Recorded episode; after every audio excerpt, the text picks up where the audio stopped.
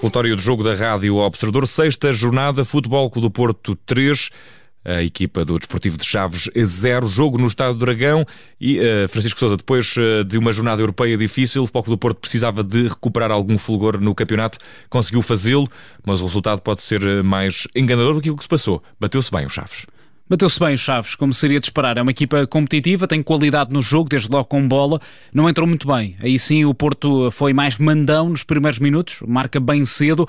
Numa sequência começa na direita, cruzamento que sobra para o remate final do Taremi e a partir daí parecia que se podia desenhar uma vitória tranquila para os campeões nacionais, mas as coisas acabaram por não Soube ser assim. reagir o Chaves. Soube reagir, sobretudo a partir do minuto 20, 25, houve ali algumas pausas também para assistência médica e o Chaves começou a despertar, eh, saindo bastante bem de um corredor para o outro, por vezes partia da esquerda com o Langa, abria na direita para o João Correia, que foi o principal protagonista com dois cruzamentos perigosos para a área nessa primeira parte, e o Porto uh, não teve tanta cadência de jogo daí para, para a frente, foi foi conseguindo ter algumas uh, trocas de bola e aparecendo perto da área, mas com pouca produtividade no último terço, uh, do minuto 25 até, até ao intervalo. E curiosamente termina melhor a primeira parte dos Chaves, com um remate perigoso do João Teixeira, que é outro dos jogadores também interessantes da, da equipa do, do Vitor Campelos.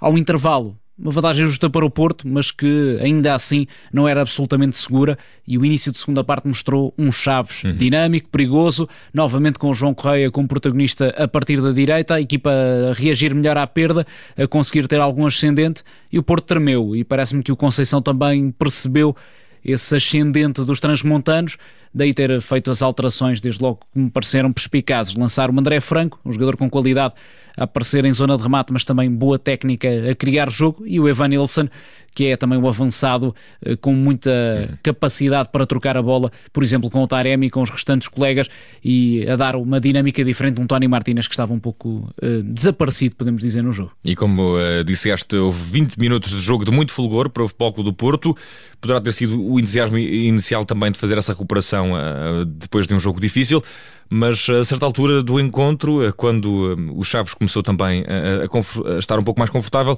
notou-se a ausência de jogadores eh, fundamentais aqui do Futebol do Porto, falo do Otávio, falo do Pepe, houve a nota dessa ausência, notou-se no jogo do Futebol do Porto, Francisco. Eu diria mais do Otávio, porque é um jogador que, além de ser forte na pressão, depois também consegue criar bem a ligação por dentro.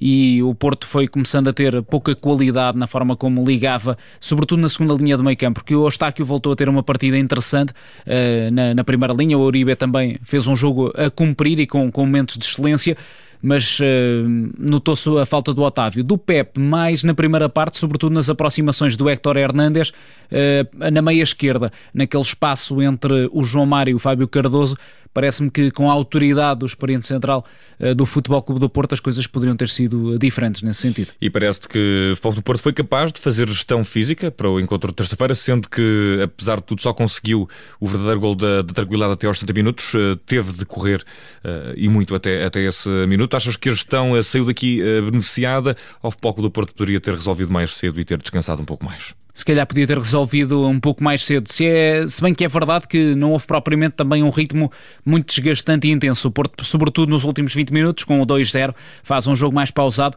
e isso permitiu também ter um pouco mais de critério na própria forma como foi gerindo e foi circulando a bola. Aliás, os suplentes entram eh, bastante bem nesta equipa do Porto, acrescentando dinâmicas distintas, mas muito interessantes. O Verón eh, assiste para o lance do, do 3-0, cruzamento bem tirado na direita. O Evan Nilsson marca o segundo, tem outros bons envolvimentos, também está desde logo nesse lance do, do 3-0.